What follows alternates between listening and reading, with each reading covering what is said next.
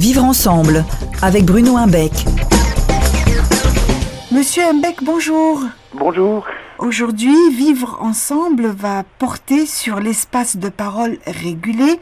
Comment ça fonctionne? C'est une technique pédagogique en fait qui permet de, mettre en mouvement ce dont on a parlé euh, la semaine passée, c'est-à-dire l'intelligence collective. En gros, euh, c'est une technique pédagogique qui permet de gérer le climat de classe.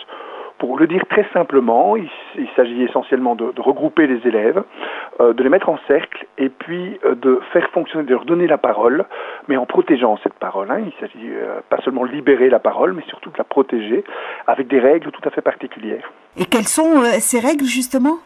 Alors les règles, il y en a cinq. Donc la première, c'est qu'une une émotion se dit ne se contredit pas. Hein. On en a parlé aussi quand on a parlé de l'intelligence émotionnelle, qui est aussi un des mécanismes sur lesquels on s'appuie pour mettre en place l'espace de parole régulé. Quand vous avez une émotion, c'est-à-dire quand vous êtes triste, quand vous êtes en colère, quand vous avez peur, quand vous êtes dégoûté, quand vous êtes euh, joyeuse, il n'est pas question de contredire cette émotion ou d'en diminuer l'intensité. Donc, au lieu de demander à des élèves, par exemple, qu'est-ce que vous pensez, on leur dit qu'est-ce que vous ressentez? Et on protège cette émotion. Dès qu'un élève vit une émotion au sein de la classe, il est amené à euh, l'exprimer au sein de ces espaces de parole régulés et il a la garantie, par exemple, s'il dit euh, je suis en colère parce qu'on se moque de moi, personne n'a à lui dire que c'est de l'humour. Donc la première règle, c'est qu'une émotion se dit, ne se contredit pas. La deuxième règle, c'est que c'est l'adulte qui donne et qui reprend la parole. Vous savez, la, la démocratie, c'est pas la parole pour tous, hein, c'est la parole pour chacun, et on doit protéger la parole, euh, la prise de parole de chacun. La troisième règle, on ne nomme pas, on ne désigne pas, on n'accuse pas, suppose qu'on évite que ça devienne des petits tribunaux et que d'ailleurs les, enfants harcelés n'ont ni l'envie ni la force de, de s'attaquer aux dominants. Ce qu'ils veulent, c'est que le mécanisme s'arrête et ces espaces de parole régulés sont très très très efficaces pour stopper les mécanismes de harcèlement à partir notamment de la quatrième règle, qui va stimuler l'intelligence collective, parce que la quatrième règle, c'est que l'adulte s'interdit de proposer lui-même des solutions. Il demande au groupe qu'est-ce qu'on peut faire pour éviter que un tel soit triste, éviter qu'un tel soit en colère, qu'il ait peur. Et le groupe, à ce moment-là, cherche lui-même des solutions.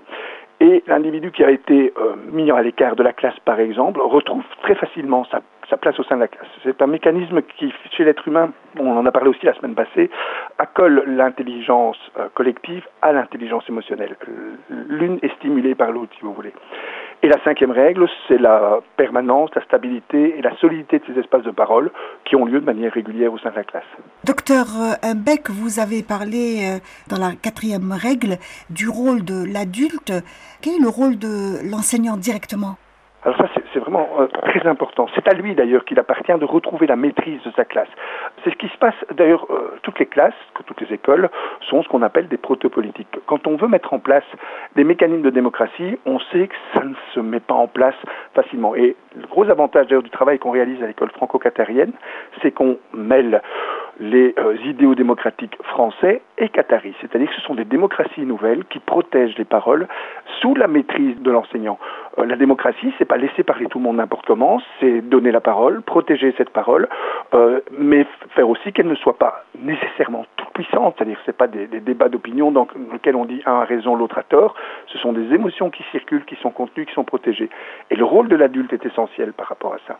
Vous savez, les enseignants le voient très vite. Hein. Si vous donnez la parole à des élèves, si vous faites un petit débat, ce sera toujours les mêmes qui vont parler. 20% euh, des enfants vont prendre en charge 80% euh, du temps de parole.